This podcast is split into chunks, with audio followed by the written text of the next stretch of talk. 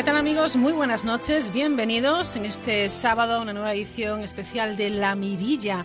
Nos vamos a dar un paseo por las estrellas, por los parques nacionales, hablaremos del cambio climático y también de las altas capacidades intelectuales y le vamos a poner el toque más dulce hablando de un manjar como es el chocolate o, como quieren decir los científicos para ser más precisos, el cacao.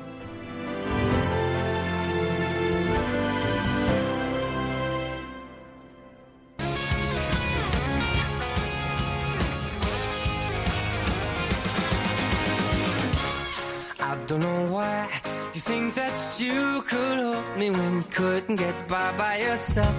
And I don't know who would ever tell the of someone's dream. El misterio que nos sugiere la galaxia, mirar las estrellas, eh, la luna es algo, bueno, pues alucinante, ¿verdad? Lo sigue siendo por más que pasen los años y por más que se siga investigando. El telescopio espacial James Webb, una iniciativa conjunta de la NASA, la Agencia Espacial Europea y la Agencia Espacial Canadiense, va a estudiar, fíjense, el origen de las galaxias, el origen de las estrellas y hasta el origen de la vida.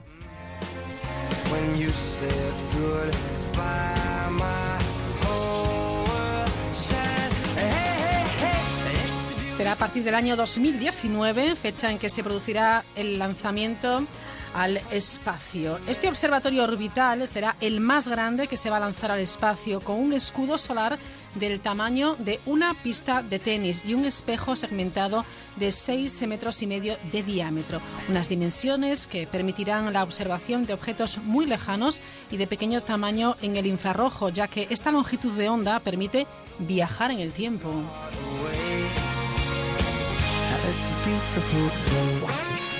De este modo ofrecerá observaciones complementarias a la del telescopio Hubble, que trabaja en luz visible.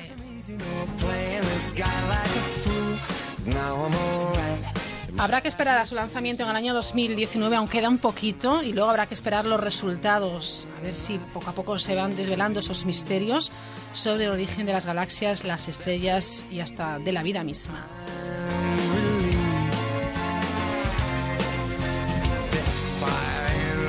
Enseguida nos vamos a ir hasta el Museo Nacional de Ciencias Naturales, una exposición muy chula sobre parques nacionales en nuestro país. Hablaremos, como hemos dicho, con la investigadora del CSIC, María Ángeles Martín Arribas. Nos dará las claves y los secretos del cacao. ¿Por qué debemos incluirlo en nuestra dieta? Y hoy charlaremos con una profesora, con una experta en altas capacidades intelectuales, con una madre de una niña que cuando era pequeñita eh, puso un post en el cabecero de, de su cama reclamando que quería ser normal. Tendremos oportunidad eh, de hablar de videojuegos, de videojuegos también aquí en la Mirilla, porque estaremos con todos vosotros, con ustedes, hasta las once y media, una hora menos, en las Islas Canarias.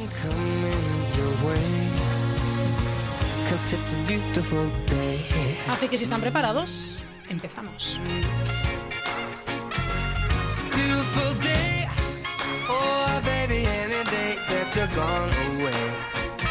It's a beautiful day.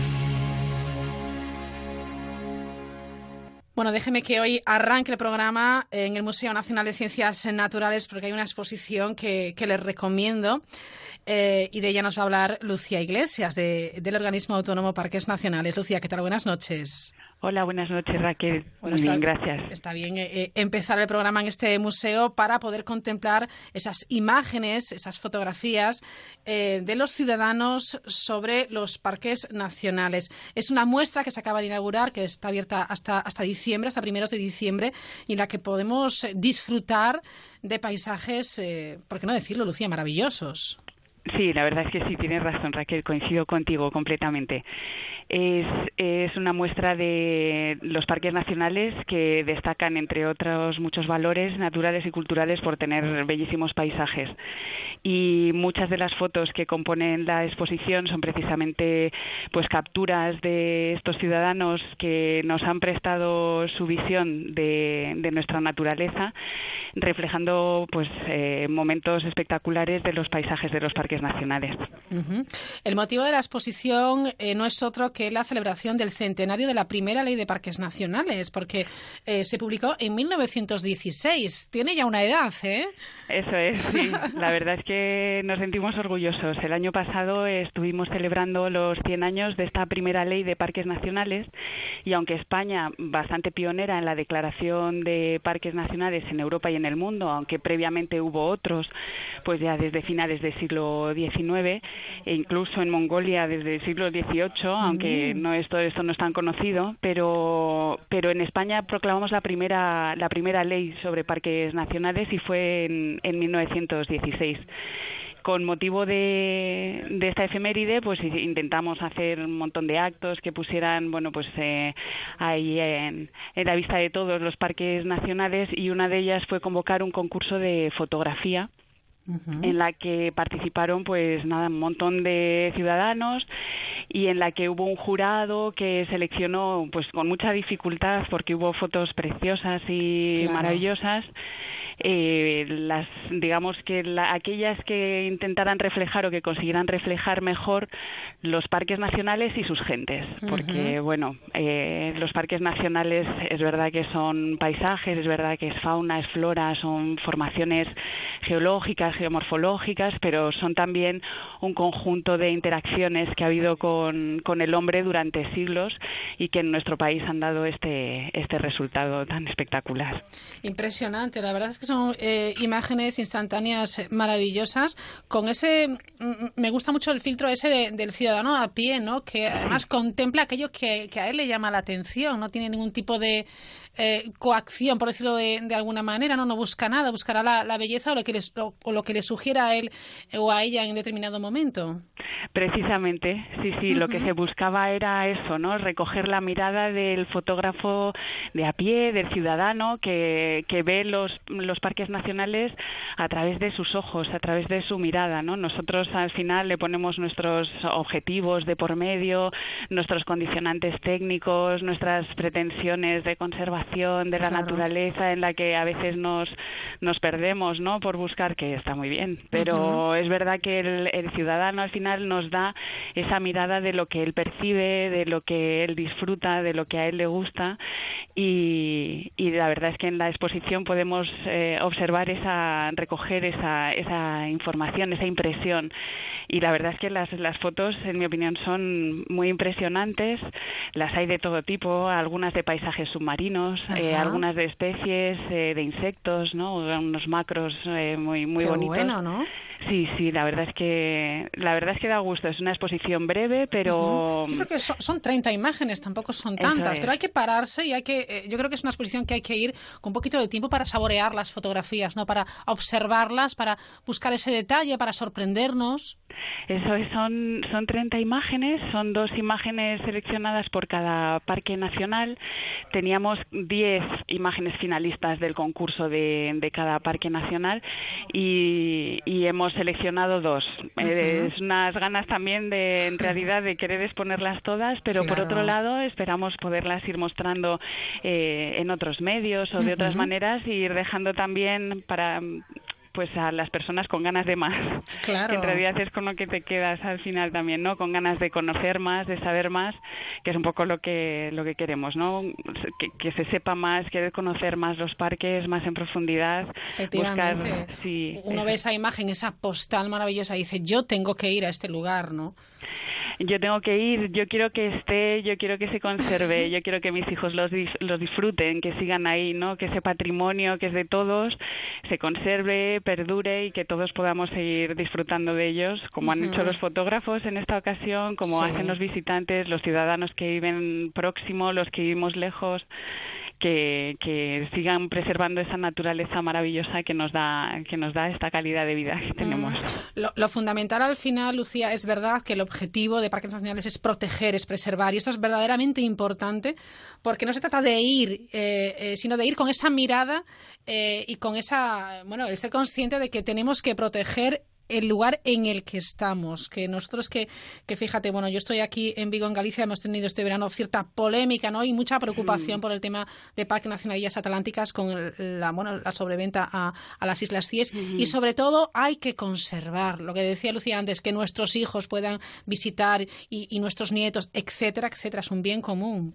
Eso es, eso es. Y y la verdad es que a veces, como cada vez vivimos más en las ciudades y vivimos un poco mm, desconectados de, de, lo que es la naturaleza y lo que representa en nuestras vidas, ¿no? Lo que nos aporta como, como seres humanos, pues es tanto que los parques nacionales, aparte de recoger toda esa belleza y toda esa mm, esos valores que, que representan la naturaleza, eh, nos debería deberíamos llegar a hacer comprender y comprender que esa naturaleza, pues al final nos nos permite respirar un aire limpio eh, em, nos purifica el agua, eh, nos aporta una serie de beneficios y de servicios ambientales que permite que tengamos eso, pues esta calidad de, vida, alimentos, mm, salud.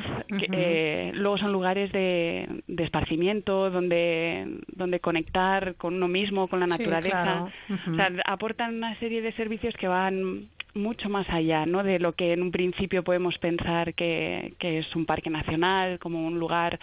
Sí, claro que sí que se conserva y que se quiere conservar, pero se quiere conservar por todo, todo lo que nos aporta. Efectivamente. Bueno, esta exposición, repito, está en el Museo Nacional de Ciencias Naturales. Eh, quizás por lo que decías antes, Lucía, se pueda, puede ser una exposición itinerante y se puede ver en otros lugares de, de España. Eso es. Todavía no tenemos un calendario fijo. Esperemos que vaya, por supuesto, a ellas y al resto de los entornos de los parques nacionales y nuestra intención es, es esa. El, una vez que se retire del Museo de Ciencias, que es un espacio maravilloso y que queremos agradecer desde aquí a toda la gente del museo que ha permitido que esto, eh, que esta exposición empiece aquí, pues eh, que, recorra otros lugares y que la gente de, de toda España tenga la oportunidad de, de, visitarla y, por qué no, también pues eh, poderla sacar al extranjero. Ah, pues sería una idea maravillosa. Eso es, eso sí que es marca España, pero de la buena, ¿eh, Lucía? ¿O no? Hombre. Bueno, eso esperamos. La verdad es que sí que creemos que los parques son un, un, buen emblema de, de nuestro país.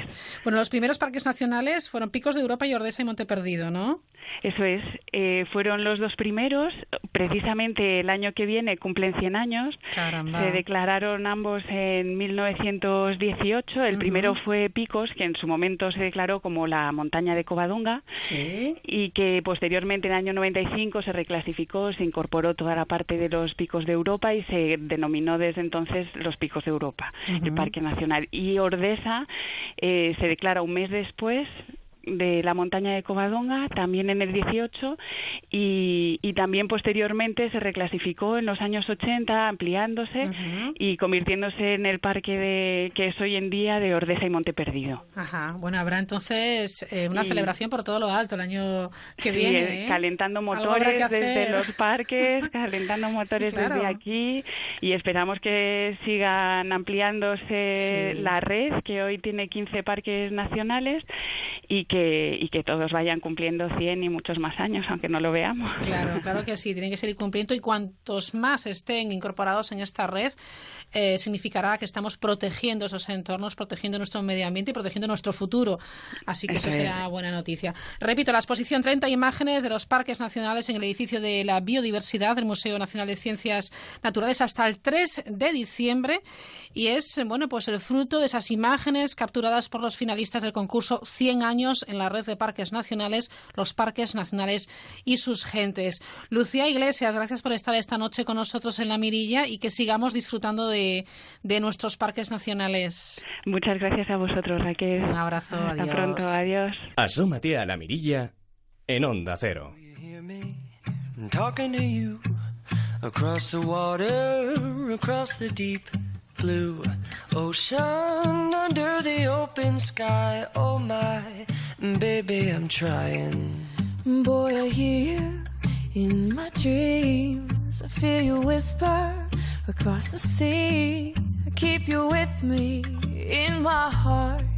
You make it easier when life gets hard. Lucky I'm in love with my best friend. Lucky to have been to be coming home again. Ooh.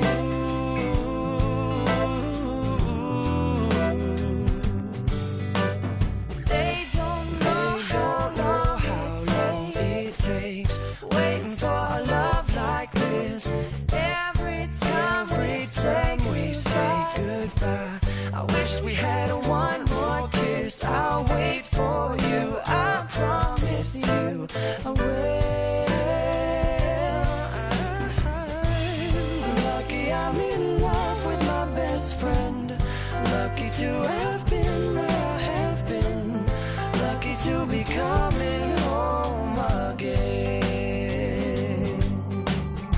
Como decíamos al inicio, vamos a hablar de- del chocolate. No sé si saben que la palabra cacao procede del azteca eh, Cocohuatí y se sabe eh, que los primeros árboles de- del cacao crecían de forma natural a la sombra de las selvas tropicales en las cuencas del Amazonas y del, del Orinoco hace ya unos 4.000 años. Los mayas empezaron a cultivarlo hace más de 2.500 años. Y hoy hemos pensado que sería, bueno, pues una buena noche para hablar de- del chocolate, que solamente decirlo, bueno, pues ya mm, tenemos una reacción corporal, ¿verdad? Segregamos jugos gástricos o al contrario pensamos chocolate prohibido, que engorda muchísimo. Bueno, vamos a hablar desde el punto de vista científico de- del chocolate y lo hacemos con María Ángeles Martín Arribas. María Ángeles, ¿qué tal? Buenas noches. Hola, buenas noches, ¿qué tal? Es la autora del libro El chocolate y ella es eh, doctora en ciencias biológicas, dirige la unidad de cultura científica del Instituto de Ciencia y Tecnología de Alimentos y Nutrición, es científico titular de- del Consejo Superior de Investigaciones Científicas de- del CSIC. Bueno, supongo que eh, el chocolate da, da para un libro y da para muchísimo más, María Ángeles, ¿no? Sí, sí, sí, da para un libro y da para muchas reuniones y para, para muchas conversaciones. El chocolate, desde luego, da para todo. No hay nadie que no tenga opinión sobre el chocolate, le guste o no le guste, Ujú. da para todo el chocolate. Bueno, el chocolate, una vez que decimos chocolate, mm, cada persona lo va a relacionar con, con- con una cuestión personal, ¿no? Pues es el que a mí me da, bueno, pues eh, un poco de energía cuando tengo mucho que estudiar, o es el que el alimento que tengo prohibido porque estoy con una dieta muy tal, o es el que me ayuda a, a mi memoria. En realidad, Sí. ¿cuáles son las propiedades científicas del chocolate, María Ángeles? Bueno, pues en realidad lo primero que había que, que, que separar es chocolate de cacao. Perfecto. Realmente el que tiene unas mm, propiedades muy beneficiosas es el cacao, que es el componente principal del chocolate. Vale. Pero este cacao es muy, muy amargo y entonces, pues para hacerle más agradable al paladar, ya pues cuando llegó el, el cacao a Europa ya empezaron a añadirle azúcares y otra serie de ingredientes que van a hacer que haya muchas diferencias entre el chocolate y el cacao y que por lo tanto muchas de las bondades que tiene el cacao no las encontremos en los distintos chocolates que tenemos. O sea que lo primero que tendríamos que distinguir es qué chocolate, a qué chocolate nos estamos refiriendo. Vale, o sea que quizás lo hemos estropeado, entre comillas. Eh, No, no, no, no. No, porque cuando hablabas pensaba, cada uno tiene su idea del chocolate y estaba yo pensando lo mismo y mucha gente asocia el chocolate al chocolate con leche dulce, con avellanas, con otra gente al chocolate amargo que- y, y en realidad es el mismo chocolate, pero son dos productos muy, muy distintos, tanto de sabor como de, de propiedades beneficiosas. Entonces, claro, cada uno hablas de chocolate y piensa en uno que a lo mejor no es el que Claro. tiene las propiedades Claro. beneficiosas. Efectivamente. Y si nos ceñimos únicamente, María Ángeles, al cacao, Sí. ¿cuáles son esas o cuáles serían esas propiedades o esos efectos beneficiosos para nuestra salud? Sí, bueno, pues el cacao se ha demostrado científicamente que tiene efectos muy beneficiosos, sobre todo para la salud cardiovascular. Tiene, el cacao tiene unos componentes antioxidantes que se conocen con el nombre de polifenoles, no, no se han oído mucho, vamos, hay gente que sí lo conoce el nombre. Suelen ser estos antioxidantes que nos dicen que están presentes en el vino Sí. o los antioxidantes del té. Bueno, pues estos antioxidantes también están presentes en gran abundancia en el cacao y ellos son los que van a hacer que el cacao tenga esos efectos tan beneficiosos sobre nuestra salud cardiovascular. Por ejemplo, disminuyendo los niveles de, de colesterol, del, del HDL, del malo, eh, por ejemplo, aumentando la, la capacidad de dilatarse de nuestras arterias, con lo cual pues eh, el flujo sanguíneo es mucho mejor. Y eso está científicamente demostrado que el cacao tiene esos efectos positivos sobre la salud cardiovascular. Es lo más estudiado. Luego se han hecho otros estudios, pues con otras enfermedades, pues por ejemplo, eh, eh, que también es bueno para el cerebro, pero parece ser que eso se debe a la capacidad que tiene de aumentar el riego sanguíneo. Entonces, al llevar más riego sanguíneo al cerebro, pues también mejora la función cognitiva. Perfecto. Es cierto, efectos claro, es cierto o no que también eh, eh, estas propiedades del cacao, el cacao puede prevenir el desarrollo de procesos cancerígenos.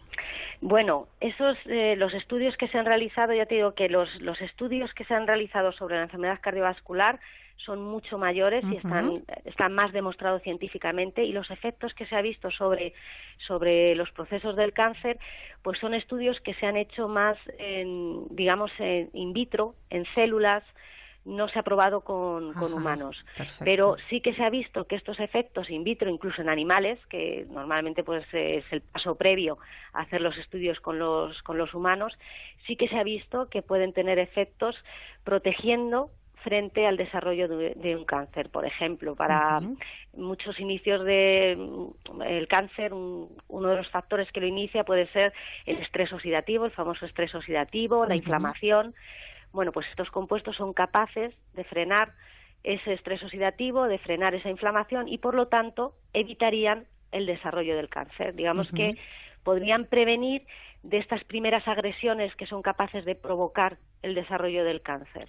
O sea que queda todavía muchísimo por investigar, ¿no? Muchísimo, porque además, como los efectos son más bien preventivos, no es como un medicamento que viene una persona, tiene, tiene una enfermedad, le das el medicamento y se cura, sino que estos efectos son más bien preventivos. Yo les llamo a veces las vitaminas de la tercera edad a estos antioxidantes, porque lo que hacen es como que nos mantienen más más activos, como con más defensas para las posibles agresiones que nos vengan del exterior. Ese sería un poco su efecto. Perfecto. Bueno, más activos. Esto es verdad que eh, cuando practicamos deporte o vamos a hacer una ruta un poco, eh, bueno, pues intensa, decimos, llevamos en la mochila, bueno, pues un poco de, claro, decimos chocolate, no cacao, ¿no? Porque nos va a ayudar en un momento de flaqueza. Mm es que o sea, el chocolate y también el cacao, ¿eh? no solo el chocolate, el chocolate más porque tiene además azúcar, pero ya solo el cacao es un alimento muy graso que tiene un gran componente energético. Entonces, eh, desde siempre se ha utilizado, desde antiguamente, pues para dar energía, porque con poca cantidad estamos obteniendo una gran cantidad de energía. Entonces nos da, además tiene unos compuestos que, que se llaman, son un tipo de alcaloides, las metilsantinas, que es parecido a la cafeína del café.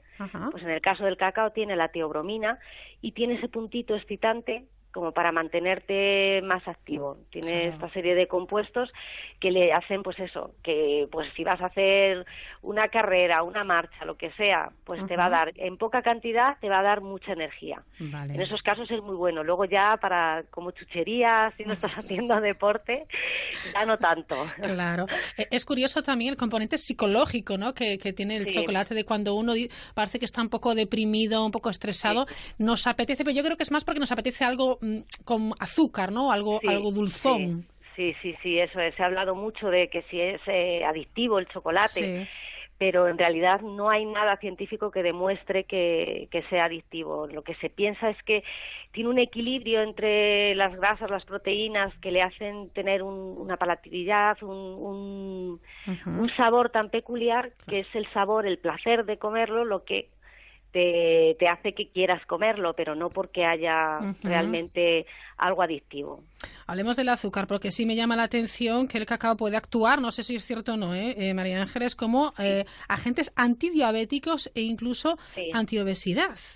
Sí, sí, sí, sí. Llama mucho la atención porque, claro, lo que nosotros asociamos siempre es el chocolate y eso está prohibido para la diabetes porque, claro. tiene mucho azúcar y está prohibido también para la obesidad porque es un, alimento muy energético. Sin embargo, el cacao el solo, sin todo ese azúcar, se ha visto que es capaz de mejorar algunas de las funciones que están afectadas durante la gente que tiene diabetes. Por ejemplo, eh, actúan como algunos medicamentos siendo capaces de aumentar la secreción de insulina. Las personas diabéticas no tienen, no secretan bien insulina.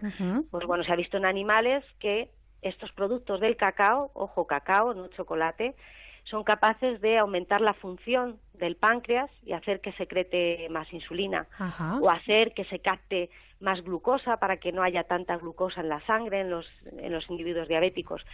¿Cuál es el problema? Pues que nos, nos tenemos que ceñir a un tipo de, de cacao muy concreto, con poco azúcar, que no es lo que realmente está en el mercado. Entonces, claro, no se puede decir el chocolate mejora la diabetes o es bueno para... No, eso no, no es cierto, no es cierto. Y, y sobre todo, el problema también que tiene el cacao, como te he dicho, es muy energético, con lo cual, aunque tenga estos efectos beneficiosos, también hay que tener en mente que más de 20 gramos al día no se deben de tomar porque tiene mucha energía. Yo siempre lo comparo como, por ejemplo, el aceite de oliva, que todo el mundo sabe que el aceite de oliva tiene unas propiedades buenísimas, pero claro, no te puedes beber una botella, tienes que te tomas 20 mililitros al día, o por ejemplo las nueces, que también tienen un montón de omega 3, pero te, te recomiendan dos, tres nueces al día porque también son muy grasas y entonces puedes desequilibrar la dieta. Digamos que en el equilibrio está, o sea, en, lo justo está el equilibrio, tomarlo pero en pequeña cantidad. Hay la importancia siempre de eh, consultar con el especialista, ¿verdad? Que a veces no, no, conocemos o nos han dicho o hemos oído y metemos la pata y tiene consecuencias en, nuestra salud. Sí, sí, sí, sí. Es fundamental. Ahora bien, eh, estoy viendo que el cacao, eh, desde el punto de vista nutricional, María Ángeles, para vosotros los investigadores, tiene un potencial increíble, ¿no? Sí, sí, sí, sí. Desde el punto de vista nutricional, bueno, pues eso tiene un montón, por ejemplo, de fibra que nadie se percata. Sí, sí. Lo que es el cacao es un, de, cada 100 gramos, 23 gramos son fibra. Y ya sabes que la fibra, pues es, es muy buena. pues para el tránsito, ¿no? Para el tránsito y también, pues para la saciedad, pues eh, para la obesidad está muy recomendado también cuando tomas alimentos que te sacian enseguida pues te viene bien. También es buena porque nos ayuda a captar mejor la glucosa, eliminar los lípidos, de, o sea, que, tiene una cantidad de, de, efectos beneficiosos que todo el mundo conoce. La fibra, bueno, pues el cacao es, un, es un alimento con una gran cantidad de fibra. Eso sí, cuando lo pasamos a chocolate, pues de esos 23 gramos nos quedamos con 4 gramos por cada 100. Hemos perdido todo ese potencial que tiene que tiene el cacao. Pero como nutriente, o sea, si comiéramos las habas de cacao, que nosotros las comemos porque vamos eh, hacemos a veces charlas para la gente, para Sí, porque habéis hecho catas también, ¿no? Sí, sí, sí, hacemos como de divulgación, hacemos un, taller de divulgación en el que damos una pequeña charla del origen del cacao y de, de las cosas que tiene buenas, cómo se debería tomar y luego hacemos una cata para que vean en los distintos porcentajes de cacao que tienen los chocolates y cómo eso cambia el sabor. Y luego les damos las habas de cacao, que son así como unas almendras, y la gente le extraña mucho y dice, pero esto se come, sí, sí, se come así tal cual el haba natural y, es, y es lo más, eh, digamos que sería lo más saludable tomar estas habas porque son las que tienen realmente los mejores nutrientes. Está muy amargo, supongo, ¿no? Bueno, pues no tan amargo como el chocolate del 100%, porque, por ejemplo, el chocolate de, que es todo cacao, 100% cacao, ese yo no puedo con él, tengo que reconocerlo, es demasiado amargo. El del 70% está bien.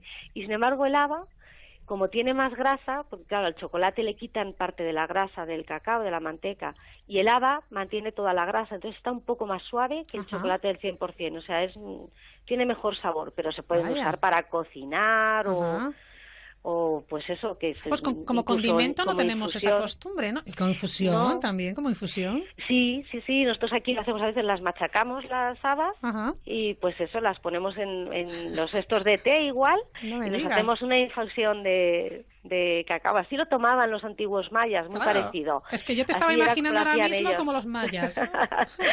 sí, sí, lo hacemos aquí a veces que tenemos habas de cacao, pues las machacamos y nos hacemos una infusión, como te haces un té, pues lo mismo con, con el cacao. Y si no directamente, ¿eh? nos comemos una haba o dos y ya nos hemos acostumbrado, como el que se come una nuez o algo. es una Al final, de, costumbres también, ¿eh? de hábitos, sí. Sí, sí, el paladar se, se, se adapta. Nosotros cuando hacemos la cata lo decimos, decimos, vamos, os traemos esta cata para que veáis las diferencias de sabor que hay cuanto más cacao hay y también para que vayáis acostumbrando vuestro paladar a estos chocolates más amargos. Cuanto más amargo, más cacao, más saludable. Qué bueno. Y bueno, pues la gente, lo los jóvenes les cuesta, ¿eh? A los jóvenes es difícil quitarles su sabor del, del chocolate de toda la claro, vida. cacao con chuche casi. Sí, chocolate con dulce. Claro. y sin embargo esto es, esto no, esto es chocolate relacionarlo con amargo. Cuanto más amargo, mejor. Bueno, claro, eh, y luego está el origen y la historia del cacao que me parece maravillosa, porque claro, fue utilizada como moneda de cambio, también como ofrenda, porque creo que incluso a Cristóbal Colón, ¿no? Le recibieron incluso como con cacao. Sí, dicen que a, que a, él no le gustó, que a él no le pareció que fuera. Y sin embargo, Hernán, Hernán Cortés sí, que fue después, sí. que le gustó, vio que lo tomaban, vio que, pues eso, que si tenían batallas o lo que sea, pues lo tomaban y redactaban las cartas que era como una especie de semilla en la que se veía que después de comerlo, como que tenían más vigor los, los guerreros y demás, o sea que ya ellos ya desde entonces reconocían estas eh, estas características positivas que, que tenía que tenía el cacao. Y fue por eso porque lo, por lo que lo trajeron aquí para para traerlo al nuevo mundo y que se acostumbrara la gente a esta nueva a esta nueva semilla. Y la tenían allí los mayas y los aztecas, pues eso, solo para la gente pudiente, como dicen, porque pues no todo el mundo tenía acceso al árbol del cacao, eh, a su cultivo y entonces pues era considerado como una cosa de lujo.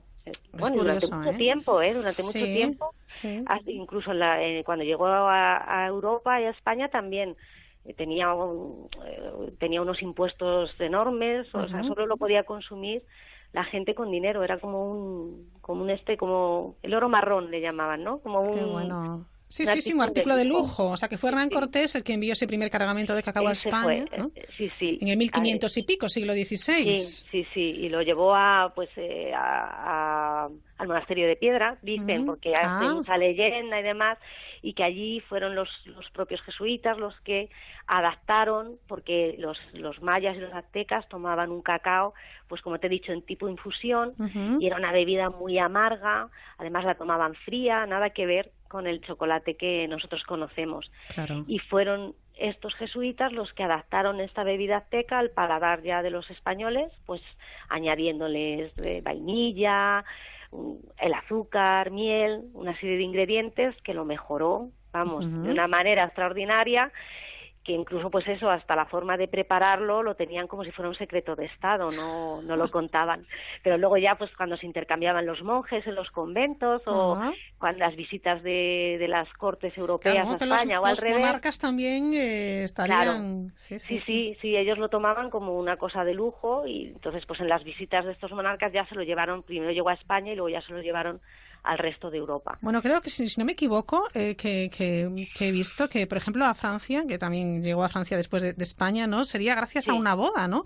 entre María Teresa de España y Luis XIV, el, rey Sol. Sí, sí, es ella fue la que lo llevó allí y que al principio pues eso tampoco gustaba y también lo mejoraron. Incluso allí en Francia fue cuando consiguieron incluso que le dieran, que lo catalogaran como un alimento con propiedades saludables y demás, o sea que que sí se lo se lo fue pasando por toda Europa sí a través de bodas de alguien que venía de la corte de un sitio al otro y ya se estableció en Europa cada uno luego lo hacía de su manera porque en Francia lo hacían como al estilo francés o sea que cada uno fabricaba el chocolate y siempre líquido eh siempre era un chocolate como bebida. La, lo que es el chocolate en tableta sólida, como lo conocemos hoy en día, eso, ya fue eso no llegó, claro, hasta que ya se dieron los avances tecnológicos del siglo XVIII y XIX los que permitieron que pasara a sólida. Pero antes, en las cortes europeas, siempre era en líquido. Era como una bebida líquida, como una infusión mejorada, mejorada. Cada uno tenía su propia receta y y se, lo, se lo adaptaban a ellos. O sea que... resulta que ahora que, el que se lleva la fama es el de Suiza. Sí, el chocolate suizo se lleva la fama, pero ¿sabes por qué? Porque tienen una forma, vamos, el, eh, como el chocolate es tan tan amargo, pues hacer, o sea, el cacao, perdona, es tan amargo, la, la producción de chocolate es un proceso larguísimo en el que básicamente lo que se busca es mm, hacer un alimento que sea mucho de mejor de mejor sabor, mucho más suave se disuelve mal en agua. Entonces, ellos inventaron una forma, bueno, fueron los holandeses más bien, pero ellos lo usan, que es echarle álcali a la pasta de cacao para que se disuelva mejor, para que sea más cremosa, lo que le llaman como el chocolate holandés. Entonces, hace unos chocolates de una calidad extraordinaria en cuestión de, de sabor y de textura. Y entonces, pues son los reyes, los suizos, los, son los reyes de que cogieron esta del, de la forma de hacerlo holandesa. Pero esta forma de hacer el chocolate elimina muchos de los de los antioxidantes que tiene el cacao. Eso es lo malo. Efectivamente. cuanto más bueno y más así es el chocolate, pues menos hay que sospechar que menos antioxidantes tiene. Es bueno que se, se puede tomar también, pero que la gente sepa exacto, que, está tomando un dulce y que lo puede tomar, pues eso, como se toman los dulces, una vez a la semana, una cosa así. Pero San Valentín, lo típico, exacto, eso es. Pero si quiere tomarlo de forma saludable, tiene que ser estos chocolates amargos y en pequeña cantidad. Vale, o sea, tu recomendación sería, María Ángeles, un poco introducirlo en nuestra dieta también, ¿no? A no ser que esté contraindicado para nosotros por algún motivo, vaya. Sí, sí, sí, sí, sí. Yo, yo lo recomendaría. Pues vamos, nosotros lo hacemos. De hecho, aquí, bueno, ya sabes cómo somos la gente de nutrición. ese, ese chiste que cuentan de me tengo que tomar un plátano, un no sé cuánto, o sea, al final del día hemos comido millones de cosas. Porque esto, pues tomamos nueces, tomamos una oncita de chocolate. María Ángeles, debes tener un cutis maravilloso, tú. bueno, no te creas, que nos mantenemos, cuando vamos a las catas, siempre nos dicen, cuando vamos, la gente mayor nos dice, vosotros no tomáis nada de chocolate a mi compañera y a mí, que hace, ella hace la cata, yo doy la charla, porque estáis muy delgadas, no se nota que no tomáis chocolate. Fíjate, fíjate. Yo, no, no, pues lo tomamos a diario, pero no y pero el, a lo que iba que lo que hay que hacer es eso intentar igual que te comes una pieza de fruta pues en vez de una tarde tomarte una manzana pues lo sustituyes por un trozo de chocolate y al día siguiente te tomas otra cosa. O sea como como algo también saludable que puedes incorporar o a diario o cada dos tres días porque tomes otras cosas que también tenga estos compuestos. O vamos a volver con los niños con el bocata de chocolate de toda la vida. Sí, bueno, ya el pan ya no sé. Bueno, bueno. Habla la nutricionista aquí, la experta, la doctora en ciencias biológicas, que dice, ojo, cuidado con esas pues cuidado con el, claro, eso claro. pues el chocolate es bueno, pero encima del donus no. Ah, eso ya no va, como nos dice mucha gente. Eso es una bomba, ¿no? Claro, claro, mucha, mucha gente nos dice eso. Yo lo tomo y me tomo una magdalena y una onza de chocolate. Ya, claro, o el chocolate con churros, vamos. Exacto, y decimos, bueno, pues si puedes quitarte la magdalena, por lo menos a diario. Luego ya, claro, hombre. un día es un día, pero a diario hay que seguir considerando al chocolate como un dulce y solo tomarlo a diario cuando lo tomas estos chocolates amargos o el cacao directamente. Entonces sí, es recomendable. Bueno, me, me queda por preguntarte, María Ángeles, una cosa. Y es si el chocolate o el cacao es afrodisíaco.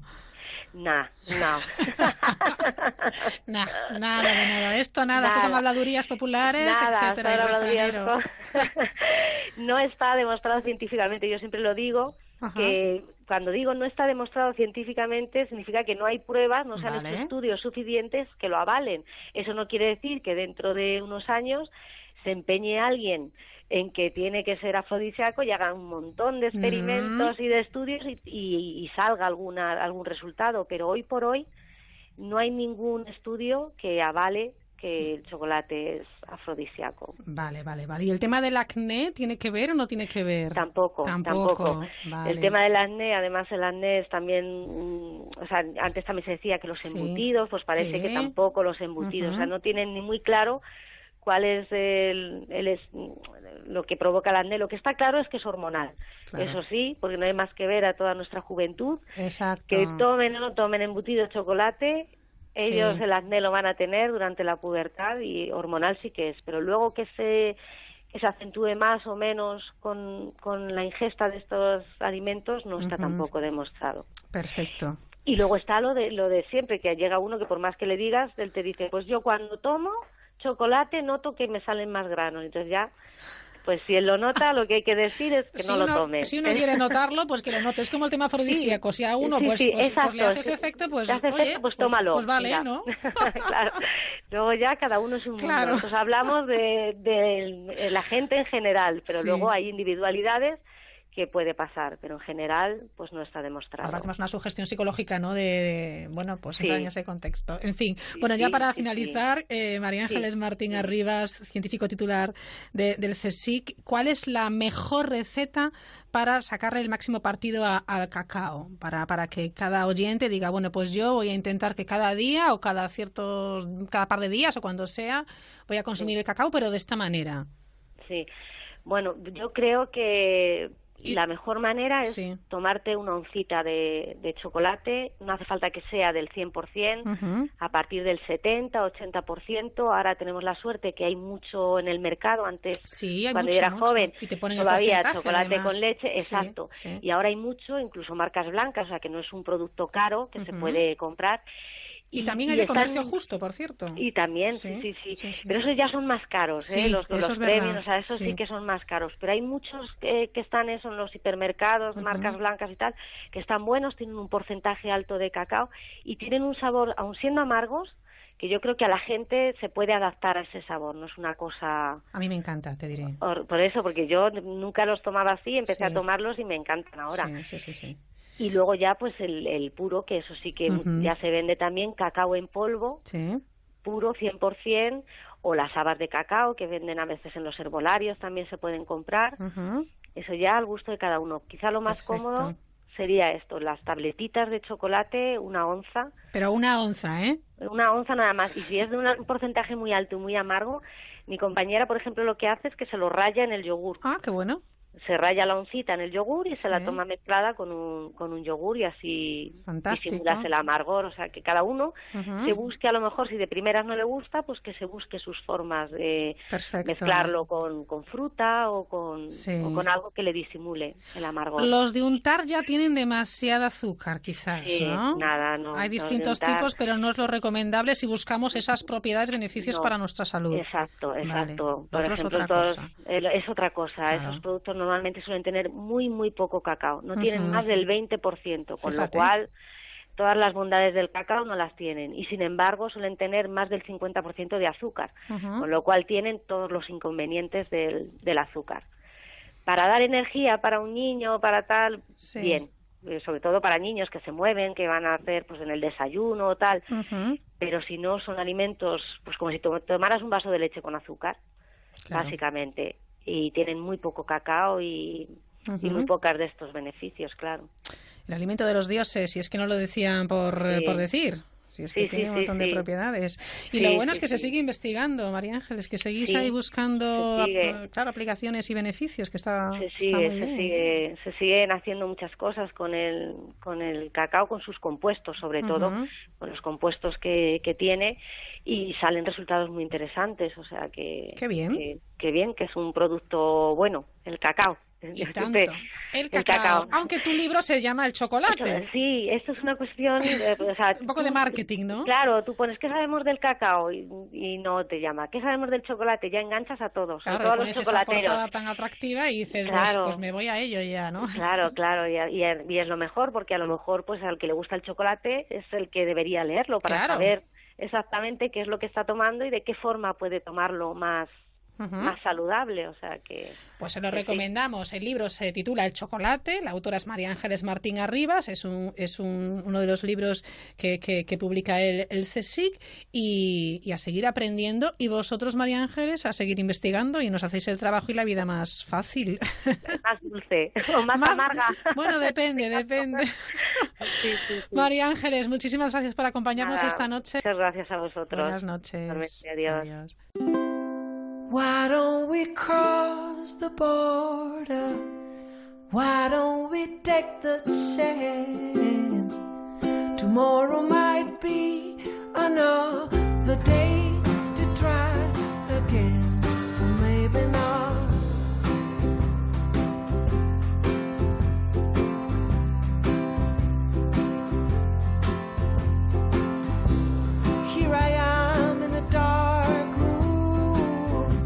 La Mirilla. Onda Cero.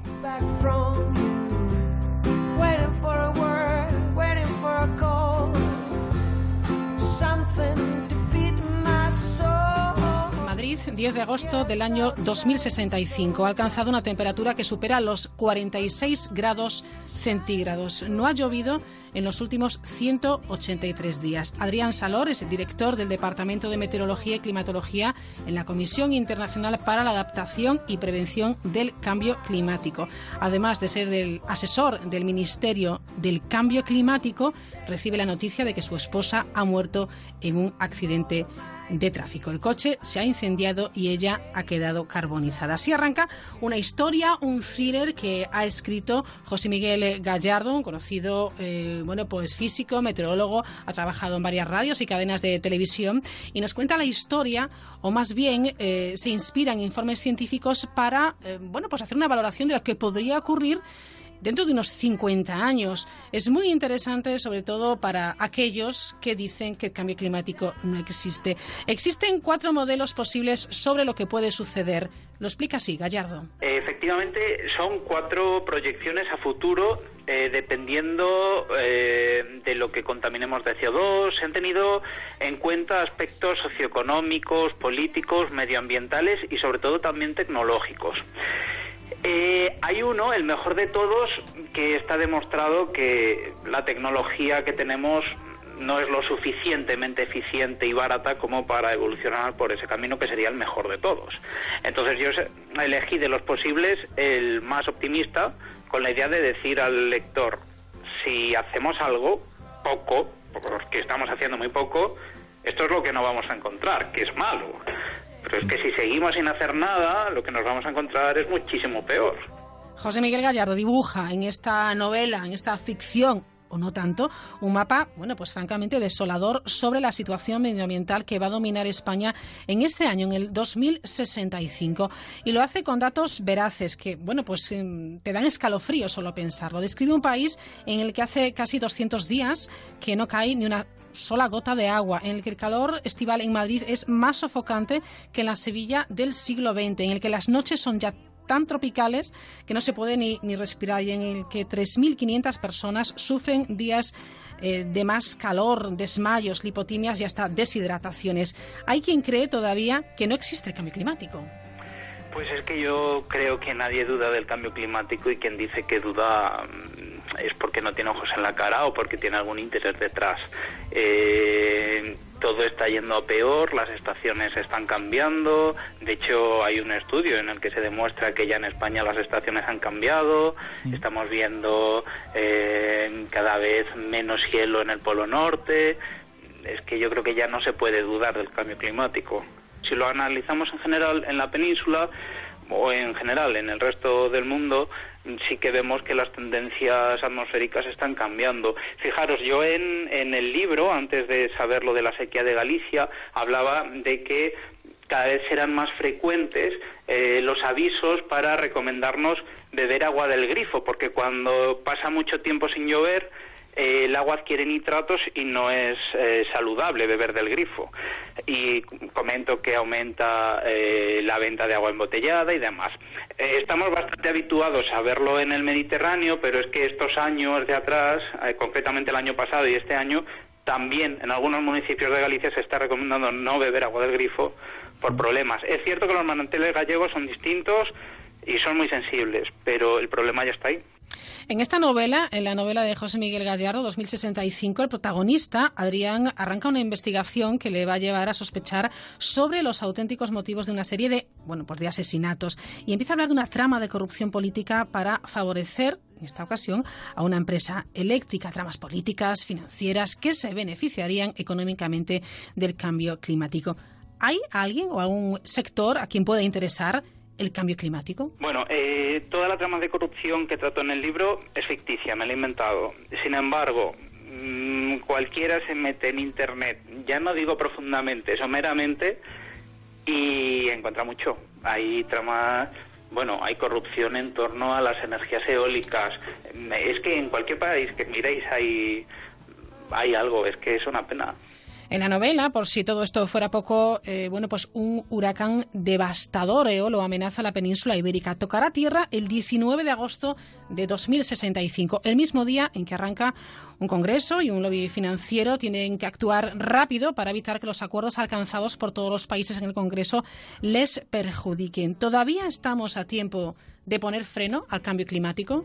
Se asume que tendríamos que empezar a reducir el CO2 a partir del año 2020. Es decir, quedan dos años y unos meses.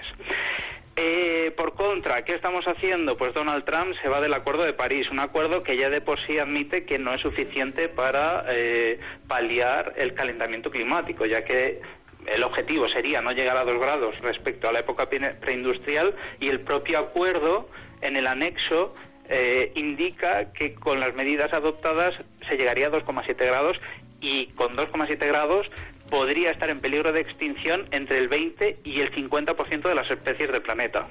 Es decir, ¿qué, ¿qué, se puede hacer? Pues dialogar, eh, llegar a acuerdos comunes y hacerlo ya, porque ya vamos tarde.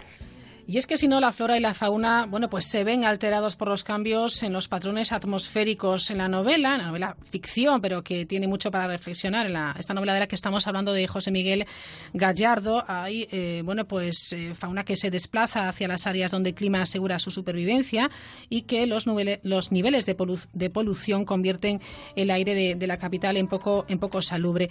También esta novela, y valga la reflexión, para, bueno, pues pensar si es necesario un Ministerio del Cambio Climático? Hombre, yo creo que el Ministerio del Cambio Climático mm, finalmente existirá, porque cada vez serán eh, más los desastres que implican eh, que implica que se gaste más dinero en esos desastres, con lo cual algo, alguien va a tener que gestionarlo, alguien va a tener que tomar medidas, alguien va a tener que pensar cómo paliarlo y bueno, de momento lo hacen otros ministerios, otras personas, pero yo creo que el Ministerio de Cambio Climático finalmente sí que existirá. Bueno, pues a ver si empleamos la tecnología también para eh, bueno, pues solventar y poner freno al cambio climático. En esta novela, eh, bueno, pues la sociedad ha cambiado mucho. Los teléfonos móviles eh, son sustituidos por gafas que llevan incrustadas en los cristales una pantalla creada por una red de nanopartículas. Se habla de, llaves. antes se leía la huella dactilar. Pues aquí hay, bueno, pues como ondas electromagnéticas, etcétera. La verdad es que el panorama es desolador, la reflexión vale y mucho la pena. Hablamos de cambio climático con el eh, físico y meteorólogo José Miguel Gallardo, una novela que le recomendamos, 2065, para que todos nosotros podamos reflexionar.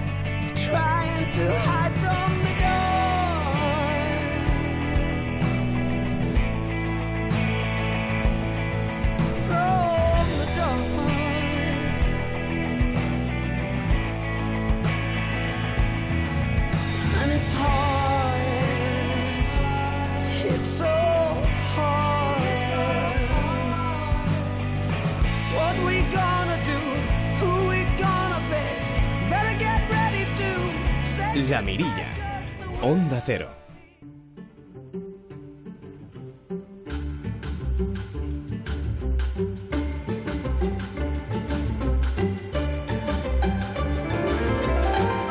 Fly me to the moon and let me play among the stars. Let me see what spring is like on Jupiter and Mars. In other words, hold my hand In other words, darling, kiss me. Fill my heart with song and let me sing forevermore.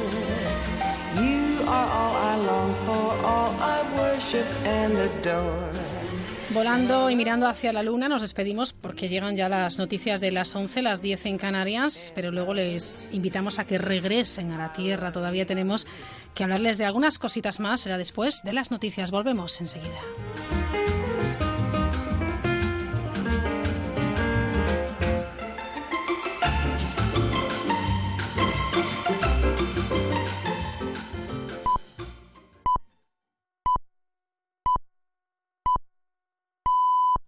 Son las 11, las 10 en Canarias.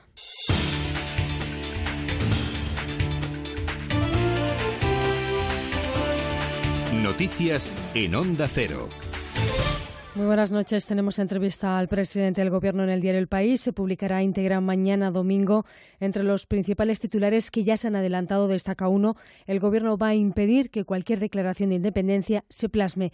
Y así lo constata apenas unos días de que el presidente de la Generalitat comparezca en el Parlamento y ante la posibilidad de que se declare la independencia tengan la total y absoluta certeza de que el Gobierno va a impedir que cualquier eh, declaración de independencia se pueda plasmar en algo. España va a seguir siendo España y lo va a seguir siendo durante mucho tiempo. Desde Alemania, desde Berlín, esta tarde nos llegan además las palabras del expresidente del Gobierno, Felipe González, que ha asegurado en un acto público que él hubiera suspendido ya el Gobierno catalán por violentar la Constitución y el Estatuto de Cataluña tras aprobar las leyes de transitoriedad y el referéndum y que hubiera tratado de evitar la vía judicial como respuesta. Hoy, el líder del PSOE, Pedro Sánchez, apostaba por el diálogo para solucionar el conflicto en Cataluña, pero también por garantizar el Estado de Derecho. Que tenemos que abrir ese espacio de diálogo donde quepa todo, salvo la intransigencia, salvo la ilegalidad y salvo la unilateralidad. Al igual que defendemos el diálogo hasta el último minuto, hasta el último segundo, también respaldaremos la respuesta ante cualquier quiebra unilateral del Estado social de derecho en nuestro país. Ese es el compromiso del Partido Socialista. Estos mensajes se producen horas antes de que tenga lugar en Barcelona la manifestación convocada por la sociedad civil catalana bajo el lema Basta recuperemos la sensatez con representantes del Gobierno, del PP, del PSOE y Ciudadanos ante una posible declaración unilateral de independencia. Hoy continuamos además con los ecos de las diferentes manifestaciones que han tenido lugar para mostrarse a favor de la unidad de España, como ha sido el caso de la concentración que ha, estado en la Plaza de Colón, en Madrid. Desde allí el vicesecretario general de Comunicación del PP, Pablo Casado, ha querido trasladar un mensaje de tranquilidad a los catalanes, a los que dice que no están solos y a los que recuerda que Cataluña nunca va a ser independiente. En este golpe de los separatistas vamos también a vencer, porque somos más porque tenemos la razón y porque la ley está de nuestro lado. Esta es la España que no es silenciosa, pero es la España tranquila, la España responsable y la España que apela a la convivencia.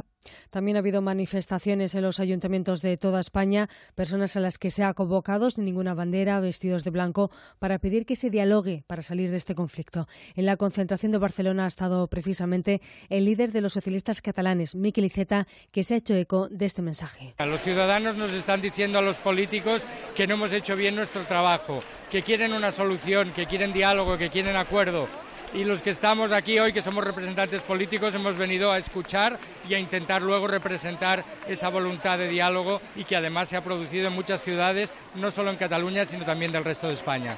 Cambiemos de asunto. Las fuertes lluvias que se han registrado este sábado en Alicante han inundado varias calles de Calpe y de Benidorm, donde se han acumulado hasta 38 litros por metro cuadrado y han provocado varios incidentes. La mayoría de personas atrapadas en sus vehículos por el nivel del agua, según han informado los bomberos. En una de las actuaciones, los efectivos del Parque de Benissa en Alicante han rescatado una pareja atrapada en un coche con su hijo de nueve meses ante la imposibilidad de salir al exterior por el agua que había crecido hasta 90 centímetros. Los bomberos les han rescatado rescatado. Vamos ya con la información del deporte con Javier Matiachi. Se ha cerrado la jornada de sábado en Segunda División con la victoria de Osasuna 0 a 2 ante el Cádiz. En la fase de clasificación para el Mundial, victoria de Francia 0 a 1 ante Bulgaria. El equipo galo depende de sí mismo para quedar primero de grupo. Además, Portugal se ha impuesto 0 a 2 a Andorra con un gol de Cristiano Ronaldo que había empezado en el banquillo. El conjunto luso será primero únicamente si gana Suiza en el último encuentro. Y recordamos, la selección española ya está en Israel, donde el lunes cierra la fase de clasificación. En tenis, Rafa Nadal disputa mañana la final del Abierto de China ante Nick Kyrgios y en Fórmula 1 a las 7 de la mañana comienza el Gran Premio de Japón. Desde la pole sale Luis Hamilton por delante de Vettel y Ricciardo, Carlos Sainz parte penúltimo y Fernando Alonso último. La carrera se podrá seguir a través de la aplicación de Onda Cero y también en la página web. Es todo, se quedan en la compañía de la Mirilla aquí en Onda Cero. Este lunes, Radio Estadio Selección. Radio Estadio, sintonía de 1 a 0. Bien hallados, bienvenidos a este partido de la selección española. Desde las ocho y media de la tarde, Israel-España. Último partido de la fase de clasificación para el Mundial de Rusia. Este lunes, a las ocho y media, Israel-España en Radio Estadio. Héctor Fernández, Javier Ruiz Taboada. Y las mejores voces del deporte. Te mereces esta radio. Onda Cero, tu radio.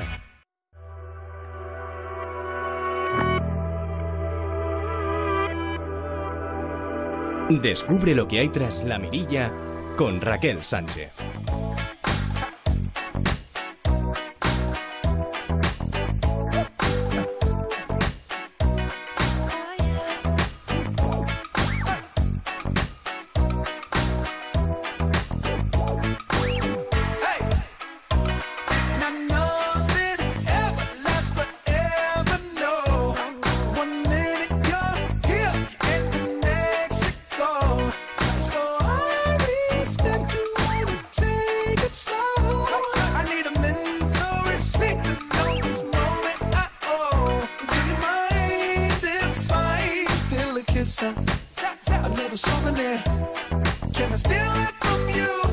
Aquí estamos de nuevo en la mirilla, nos queda media horita más de radio para proponerles temas que yo creo que son interesantes porque enseguida hablaremos con una experta de las altas capacidades intelectuales, aquello que en un primer momento parece una buenísima noticia, como es tener, por ejemplo, un hijo eh, superdotado y que lo es, en realidad es una muy buena noticia, pero a veces los padres, incluso los profesores, se encuentran un poco perdidos e incluso desesperados, un tema que abordaremos enseguida con Rosa María Martín, pero también hablaremos eh, de videojuegos, ¿por qué no? Y además de videojuegos enlazados con la buena literatura, con Saramago.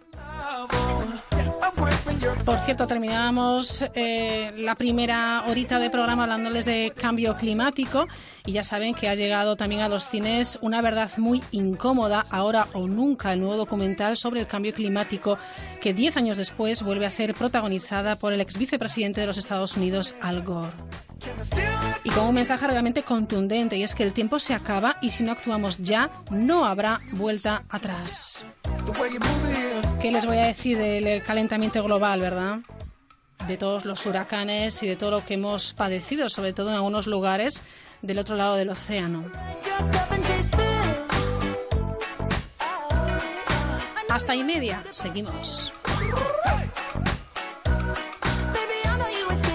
Continuamos y es para hablarles de altas capacidades intelectuales. Les cuento un dato. Entre el 10 y el 15% de la población presenta altas capacidades, pero según datos del Ministerio de Educación, solamente solo el 3% de los superdotados son identificados correctamente, una cifra que incluso desde la Asociación de Afectados rebajan un poquito. Saludamos a la experta Rosa María Martín. Hola, ¿qué tal? Buenas noches. Encantada de saludaros. Bueno, es un placer. Ella es licenciada en Filosofía y Letras, profe de secundaria y bachillerato del Centro de la Merced en Jesuitas Burgos, máster y, y profe también experta en la educación de alumnos con altas capacidades y creo que madre también de, de una niña, si no me equivoco. Madre de una jovencita, ya tiene 18 años, que es superdotada, sí. Bueno, ¿qué es esto de ser superdotado? ¿Qué es esto de altas capacidades, Rosa? Bueno, pues la verdad que el, el, el concepto eh, que a veces lleva a engaño se puede resumir de la siguiente manera. Una persona tiene altas capacidades intelectuales cuando tiene un potencial que le hace ser distinto, pensar distinto, vivir distinto, reflexionar de forma diferente. Son niños eh, que nacen ya con un potencial que genéticamente han heredado de su familia, que biológicamente así Madre Natura lo ha, lo ha considerado y que si se dan los requisitos eh, adecuados, eh, tanto en la familia como en el entorno social o académico, podremos tener en el futuro pues un ser humano, un adulto brillante, con un potencial enorme, eh, un futuro genio o una persona uh -huh. que pueda poner todas su, su, sus cualidades eh, a disposición del resto de los mortales, ¿no? Uh -huh. Rosa, lo primero que a lo mejor un, un padre o una madre piensa es qué suerte que mi hijo es un superdotado, parece que tiene esas altas capacidades, sin embargo, si no se le cuida, si no se le trata de, quizás de determinada manera, con, con, con un aprendizaje concreto, ¿se, se puede convertir en, en un problema para, para el niño? Efectivamente, sí, es un dardo envenenado. Exacto. Claro, yo recuerdo, fíjate tú, según hablabas, me venía a Raquel a la mente un post-it que se pegó mi hija en el cabecero de la cama uh -huh. cuando tenía ocho añitos y el cabecero eh, de la cama con su post-it amarillo rezaba, quiero ser idiota. Ay. Claro, eh, es un dardo envenenado. Aparentemente uh -huh. es una suerte poder contar con una persona de esa capacidad, con esa eh, capacidad para memorizar, para reflexionar, para interiorizar, con ese sentido del humor maravilloso y cínico que tienen, sí. pero sí que es cierto que el mundo no está preparado, ni el sistema educativo, ni siquiera la sociedad está, está preparada para entender y aceptar su diversidad. Y esa es un poco la lucha desde las, desde las asociaciones de padres o desde los profesionales de la educación, ¿no? Entender que esa suerte puede convertirse en un, auténtico lastre. Sabemos que son víctimas del fracaso escolar en porcentajes muy elevados y que las tasas de suicidio también son alarmantes en este colectivo. Em, debe de ser desolador cuando los padres, eh, bueno, pues no saben qué hacer porque detectan que su hijo, bueno, pues es diferente y encima no encuentran, a lo mejor en, el profesorado, en su, en su profe, no encuentran esa, eh, bueno, pues esa comprensión. Dicen, bueno, pues es que tu hijo es hiperactivo, eh, tengo que castigarlo, tengo que dejar sin recreo, etcétera. Tiene que ser muy frustrante. Lo es, lo es, es frustrante, porque sobre todo cuentas con el rechazo de la familia, que ven a tu hijo o a tu hija como un ser eh, extraño. Cuentas con el, el, rechazo de la sociedad y también eh, con la falta de formación de muchos eh, profesionales de la educación e incluso de la sanidad. sí insistimos y lo hacemos en todos los foros en los que podemos en la necesidad de formar pediatras, de formar familias y de formar a profesionales de la educación, claro yo no tengo por qué saber cómo funciona la cabeza de un niño superdotado si previamente no me han dado esa información o esa formación. De ahí la necesidad de las familias de reunirse, asociarse y buscar momentos y lugares de formación. Es decir, hace falta eh, ese equipo eh, multidisciplinar que atienda a, ese, a ese niño, ¿no? esa niña. Claro, efectivamente, porque en el colegio, yo soy profesora y en el colegio poco podemos hacer cuando estos niños llegan a nuestras aulas totalmente tocados emocionalmente. Son niños con un potencial intelectual magnífico, eh, capaces de proezas intelectuales mm, asombrosas, pero emocionalmente son niños muy frágiles. Claro. Si la sociedad, el entorno familiar no es capaz de atender esa fragilidad emocional, son niños rotos y en el colegio poco podemos hacer con niños rotos. Rosa María imparte charlas por todo el país, conferencias para ayudar a los profesores, para ayudar a los padres. Son como jornadas de, formación de, profesorado y también de, la familia. Rosa, ¿cómo son estas charlas? ¿Qué les explicas? Bueno, pues primero voy a intentar eh, desmontar todos los mitos y todos los estereotipos que aún rodean a este colectivo. Que entiendan quiénes son los niños con altas capacidades intelectuales y cómo son y cómo reaccionan y a partir de ahí qué necesidades educativas presentan y cómo un centro educativo, eh, da igual, en cualquier parte de España, eh, tiene que dotarse de recursos, primero de diagnóstico y después de atención a esas necesidades, que suelen ser casi siempre necesidades más de tipo social o emocional que intelectual. Eh, y después, bueno, pues les enseñaré varias técnicas y varias eh, proyectos que hemos puesto en marcha en el Colegio de Burgos, de Jesuitas de Burgos, en el que llevamos ya 10 años atendiendo a las altas capacidades y tenemos, bueno, pues todo un conjunto de actividades, proyectos eh, que atienden en este momento, creo que son 60, 65 niños del Centro de la Merced con altas capacidades intelectuales. Ajá. Porque además no solamente eh, la relación de profesor-alumno, sino de alumno-resto de los alumnos, ¿no? Efectivamente, claro. Ellos son muy distintos. Yo recuerdo a mi hija cuando lloraba de pequeñita y decía, mamá, déjame estar con niños como yo. Ellos son conscientes de su propia diferencia y es difícil encontrar a alguien eh, igual a ellos, con lo cual esa adaptación social cuesta. Y hay que formarla en, las dos partes, eh, a los niños que reciben un compañero, un alumno con altas capacidades y al niño con altas capacidades que entiende o que tiene que entender que el resto de los niños no son como ellos. Eh, los centros, Rosa, perdona que te interrumpa, eh, ¿tienen necesariamente que eh, realizar esas adaptaciones curriculares o no? Porque a lo mejor esos padres resulta que tienen que cambiar de colegio y ya es otro trastorno más.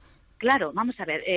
los alumnos de altas capacidades entran dentro del alumnado de atención a la diversidad. Sí, claro. un centro que se precie en, trabajar con atención a la diversidad es un centro que cuida, atiende y mima a todos sus alumnos diversos, por el motivo que sea, porque sean extranjeros, porque tengan un síndrome de Asperger, porque sean niños con déficit de atención o con altas capacidades.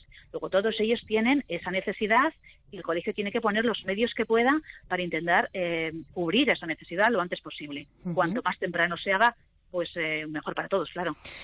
¿Qué son las disincronías? Bueno, a ver, claro. Eh, vamos a ver, es uno de los síndromes y de los síntomas más típicos de los niños con altas capacidades. Eh, vamos a ver si lo explico de una forma que lo entendamos todos. Porque aquí a veces la jerga de los psicólogos es complicadilla. Es complicada ya. Claro, un niño tiene biológicamente, imagínate, siete años. Su cuerpo tiene siete años y biológicamente siete años, pero su cabeza puede tener eh, quince. Ese desajuste emocional entre su cabeza y su realidad biológica se llama disincronía. Son niños que crecen de una forma asíncrona. Claro, yo recuerdo el primer diagnóstico de mi hija, tenía seis años, biológicamente era una, niñita de seis años, pero mentalmente tenía dieciséis. Claro. Ese desajuste se convierte en propensión a somatizar, en propensión a la depresión, en altísimos niveles de ansiedad y en una serie de desajustes emocionales que son un poco lo que les da esa fragilidad a este tipo de niños. Claro, porque en realidad eh, estos niños de 7 años y que tienen una inteligencia mejor de uno de 14, 15, 16, sus emociones, ¿qué edad tienen? Claro, sus emociones siguen teniendo las emociones de un niño de siete Vaya años. complicación. claro, cuando un niño de siete años te dice, mamá, Dios existe, y tenemos toda la tarde para que me lo expliques, no tengo ninguna prisa, ¿cómo explicas esa realidad a un niño de siete años que, que dejará de tener las emociones de un niño de siete años? Claro. Claro, esa es la desincronía, esa es la dificultad de adaptación y desarrollo de este colectivo. ¿Y qué son, por ejemplo, otro término, las sobreexcitabilidades? A ver, eh, Dabrowski hace unos años realizó Sí. un estudio magnífico con niños con altas capacidades cuando descubrió que efectivamente eh, su parte, su pata más coja son las emociones. Y Ajá. descubrió que estos niños además las tienen a flor de piel. Vale. Es decir, Están cuando lloran, Sí. lloran mm, y no hay más mm, motivo para estar triste en el mundo que el suyo. Cuando sienten, sienten con tal profundidad que a veces eh, no son capaces de gestionar, no son capaces de controlar ese exceso de emociones. ¿Vale? Entonces, Dabrowski da una teoría, Sí. es ver cómo reaccionan de una forma eh, exagerada, por ejemplo, ante olores, ante sonidos. Mi hija odia el olor del vinagre y se pone totalmente histérica Ajá. cuando huele vinagre. O cuando eh, escuchan sonidos desagradables. O al tacto de la ropa. Son niños muy maniáticos con la ropa, las posturas Ajá. o los suavizantes o ciertas texturas les son especialmente desagradables. O son tremendamente movidos porque necesitan mm, canalizar toda la energía del mundo es suya. Cuando están tristes están súper mega ultra mega tristes y cuando están contentos mm, son exageradamente Sí, alegres. sí. ¿eh? Entonces, buscar un poco también mm, cómo solapar o cómo compensar esas sobreexcitabilidades es misión de las familias. Es algo que los padres y las familias debemos conocer para poder canalizar. Si yo sé que mi hija se cambia de ropa al día 15 veces, Claro. tengo que poder gestionar eso. Está Porque bien, llegará- porque, claro, eh, eh, digo, Rosa, que hay muchos padres que ahora estén escuchando que digan, claro, y, y yo le estaba llamando la atención, pero todo esto Claro. tiene un sentido, tiene un Tiene porqué. ¿no? Claro. No es una niña impertinente, no es un niño cretino Ahí que se cambia de ropa porque es un presumido, un presuntuoso. Es que, bueno, pues sus sobreexcitabilidades les hacen reaccionar de forma distinta al, al parámetro normal de cualquiera de, de cualquiera de nosotros. Entenderlo para poderlo canalizar. Eso no significa permitirlo siempre sí y todo, sino canalizar y gestionar eso de tal manera que puedan después desenvolverse en un mundo normal con gente normal. Claro, mi hija de pequeñita decía, mamá, vivo rodeada de idiotas. No, cariño, no vives rodeada de idiotas, vives rodeada de gente normal. Y tendrás que acostumbrarte a vivir con gente normal. Y ellos contigo. Entonces, esa gestión de las de ambas realidades es lo más complicado, tanto para las familias como, por supuesto, en las escuelas. Claro. ¿Y tu hija está feliz y contenta hoy en día? Feliz y contenta, tiene 18 años, estudia segundo de medicina. Qué sigue maravilla. teniendo, sigue teniendo sus, sus peculiaridades, sigue siendo una, una mujer especial, eh, complicada emocionalmente, Ujú. pero hemos trabajado mucho con ella, ha habido mucho, mucho, mucho, mucho trabajo de fondo a nivel emocional y social y bueno, a día de hoy es una persona más o menos normal y corriente, más o menos, si es que hay algún ser humano que sea normal y corriente. No lo hay, ya te lo Eh, digo yo. eso es, Todos eso tenemos nuestras bueno, cosillas. eh, efectivamente, pero dentro de quién es ella, porque a veces es una niña con un Sí. sello altísimo, con Ujú. muchísimas disincronías, eh, con muchísimos tics. Bueno, hemos pasado una, pequeña odisea hasta llegar a, a este punto. Hay que ser muy bueno, fuertes también, ¿eh, Rosa? Sí, sí, sí, sí. Sí, ¿verdad? mucho. Sí, sí, porque además cuando piensas, caray, en este país es una desgracia ser inteligente, no me lo puedo creer. Ya. E- Ese post de mi hija, el mamá quiero ser idiota, a mí me hizo pensar mucho, me hizo buscar, eh, llamar a muchas puertas y buscar a muchos expertos que me dijeran, por favor, ¿yo qué hago? Claro. Antes de pedirle ayuda al cole, yo necesito saber qué hago en mi casa con este, con este bicho raro, claro.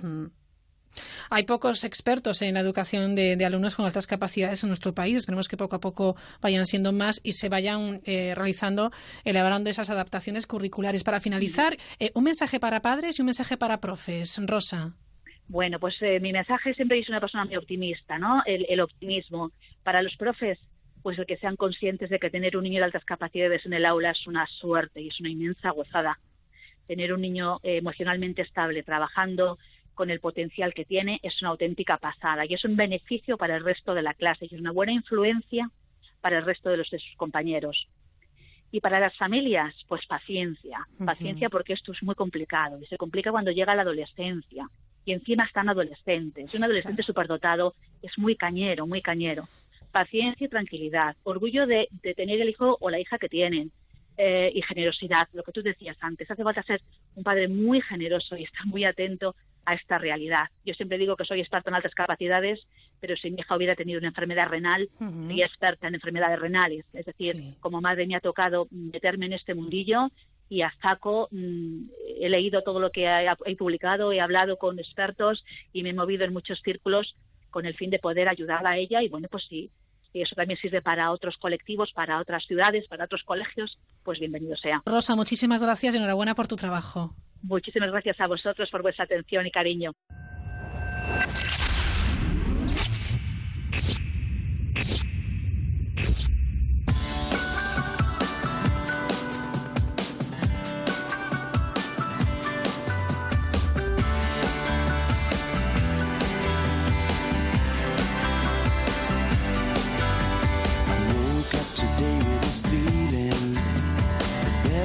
that come my way. And if the sun shines a meaning, it's telling me not to let them get in my way. When the rainy days are dying, gotta keep on, keep on trying. All the bees and birds are flying. Never let go, gotta hold on and non-stop till the break of dawn and keep moving, don't stop rocking. Get on.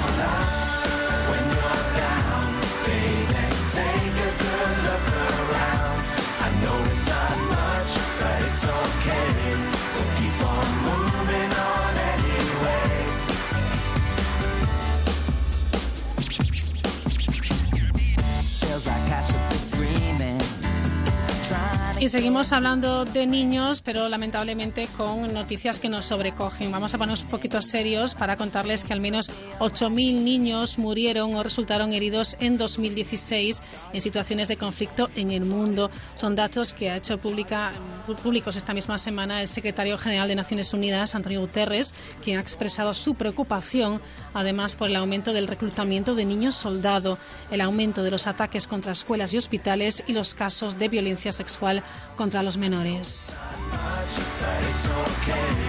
En su informe sobre niños y conflicto armado, Guterres reclama a las partes en conflicto que cumplan con su responsabilidad de proteger a los niños en línea con su obligación con el derecho humanitario.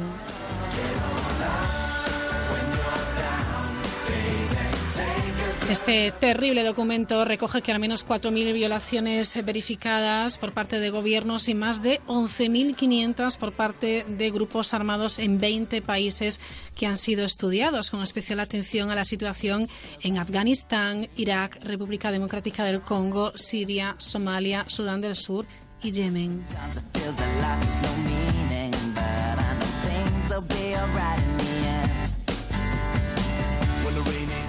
Bueno, también eh, recoge eh, el, documento avances, por ejemplo, en, Filipinas, eh, como también la firma del acuerdo de paz entre el gobierno de Colombia y las Fuerzas Armadas Revolucionarias, y destaca también que en este caso ha derivado en un descenso del número de violaciones contra los niños.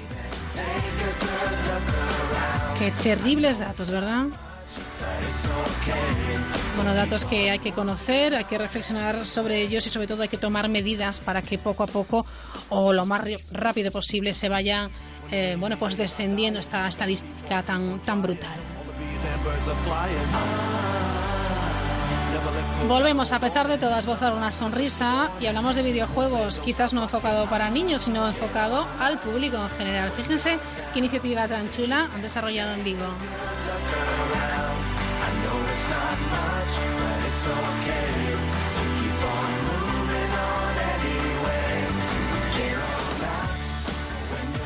Hoy terminamos eh, contándoles, bueno, pues una nueva iniciativa de una de nuestras universidades. Nos vamos hasta Vigo porque 30 alumnos de la Escuela de Ingeniería de Telecomunicación y de la Facultad de Comunicación Audiovisual participan en un equipo multidisciplinar creado para convertir, fíjense, una de las obras del Nobel eh, José Saramago el viaje del elefante en un videojuego. La idea es presentar la primera versión coincidiendo con las jornadas de la Cátedra José Saramago que se van a celebrar en el campus de Pontevedra en el próximo mes de noviembre. Una iniciativa promovida por el Grupo de Innovación Docente del Comtec Art, que es eh, comunicación, tecnología y arte. Es un gran equipo formado por alumnos, formado eh, por profesores.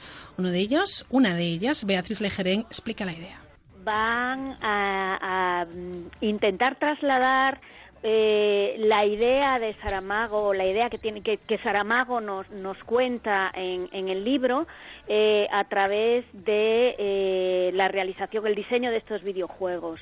Entonces lo van a hacer pues cogiendo fragmentos del, del libro del elefante y eh, jugando con esos fragmentos y transformándolos en algo interactivo. Esta novela, además, eh, bueno, pues aparte de, de, un cuento con base histórica y todo un debate sobre la relación compleja entre realidad, ficción y también historiografía, algo que también puede estar presente en este, en este videojuego. En realidad, el equipo trabaja igual, bueno, pues como si fuera una empresa de, de videojuegos. Parte de los alumnos harán el diseño conceptual y establecerán los mecanismos del juego, las reglas, el aspecto artístico, el manual, las labores de comunicación. Y los de telecomunicaciones se van a encargar de llevar a la realidad lo que está diseñado y también eh, tienen que programar los personajes no jugadores. ¿Cómo es el juego? En un juego a lo mejor el jugador lo que tiene que hacer es ser el que conduzca el elefante a través de una serie de montañas y desfiladeros y el objetivo de ese juego será precisamente que el elefante llegue sano y salvo, eh, supere los obstáculos que nos vamos a encontrar en forma de enemigos. Eh, hay otra idea de juego en la cual nos convertiremos en una paloma y tendremos que ir recogiendo fragmentos para entender la historia. Bueno, pues en este juego también hay personajes. Ellos pueden ser amigos, nos pueden ayudar en nuestra aventura, pero ojo, los hay que no son tan amigos. El jugador de vez en cuando encuentra personajes eh, que son lo que se denominan personajes no jugadores que están dotados de inteligencia artificial con los que tiene que interactuar, que le van a dar pistas para que pueda seguir jugando o sencillamente contra los que tendrá que luchar en el caso de que estos sean los enemigos. Y eso se hace precisamente eh, creando lo que es esos personajes, esa, esa programación de inteligencia artificial que hacen unos alumnos eh, de la materia de programación de sistemas inteligentes de la Facultad de, de, la, de la, Escuela de, Telecomunicaciones. Bueno, pues otra manera además de acercarnos a la literatura y a José Saramago, y es que al final este videojuego es la base y podremos descubrir esas palabras de Saramago, el Nobel de Literatura, convertidas ahora en videojuego. Nuestra enhorabuena a los profesores y también a los alumnos, por supuesto, de la Universidad de Vigo.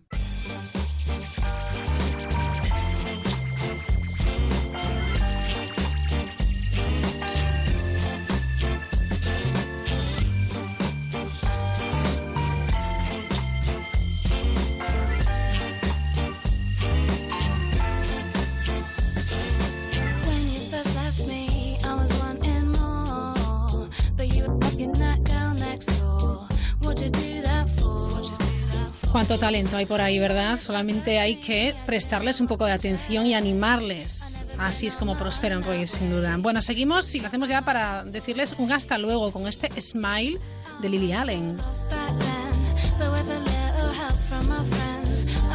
No hay nada mejor que terminar con una sonrisa también esta noche de sábado. Y les decimos un hasta luego nosotros, ¿eh? porque por supuesto la radio continúa.